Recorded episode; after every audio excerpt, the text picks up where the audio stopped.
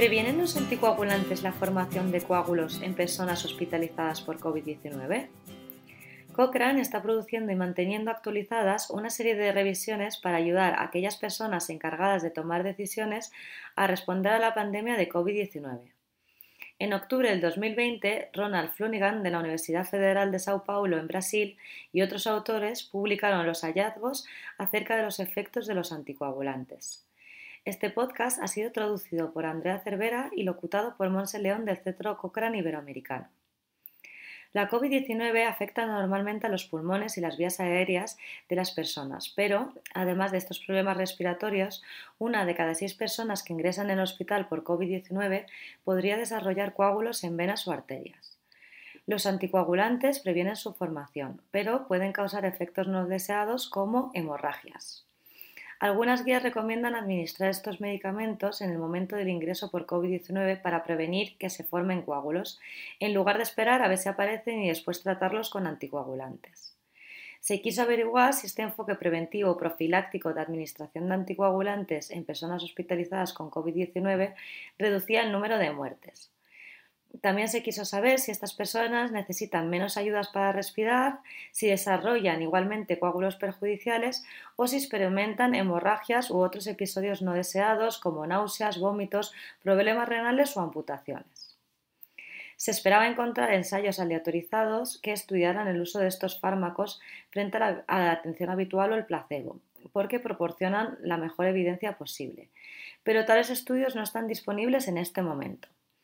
En su lugar, esta revisión se sustenta en siete estudios retrospectivos no aleatorizados que observaron a posteriori el tratamiento administrado a casi 6.000 personas. Estos estudios tuvieron lugar en unidades de cuidados intensivos, plantas de hospitales y servicios de urgencias de China, Italia, España y Estados Unidos. Proporcionaron evidencia sobre las muertes y el sangrado, pero no sobre el soporte respiratorio, la formación de coágulos ni otros efectos no deseados. Las amplias diferencias entre los estudios también implica que no fue posible agrupar los resultados. Seis estudios con casi 5.700 participantes compararon pacientes que hubieran o no recibido anticoagulantes.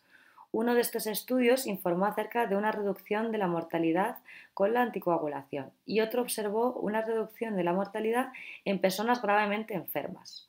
Pero tres estudios no informaron ningún efecto sobre la mortalidad y el sexto no notificó muertes en ninguno de los grupos. Uno de estos estudios informó acerca de hemorragia grave en un 3% de los participantes que recibieron anticoagulantes y en un 1,9% de los que no lo recibieron.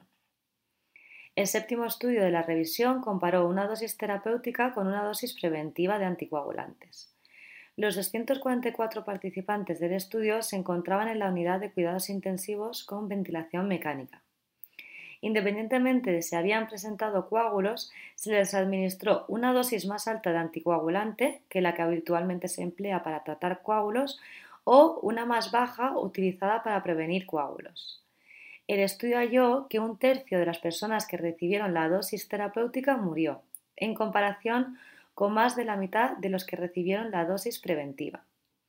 También observó que la hemorragia grave fue más habitual en participantes que recibieron la dosis terapéutica en alrededor de un 32% comparado con un 21% de los que recibieron la dosis preventiva más baja. En resumen, por el momento no se sabe si los anticoagulantes resultan útiles para el tratamiento preventivo de personas con COVID-19, debido a la elevada incertidumbre sobre la evidencia actual. Hay un punto positivo y es que se sabe que hay 22 estudios actualmente en curso, incluidos 20 ensayos aleatorizados con unos 15.000 participantes, cuyos resultados se añadirán a la revisión cuando estén disponibles.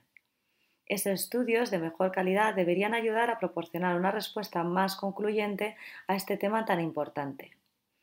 Si desea saber más sobre la evidencia actual y estar al día de futuras actualizaciones cuando se publiquen los nuevos ensayos, puede dirigirse a la biblioteca cochrane.com y buscar anticoagulantes y COVID-19.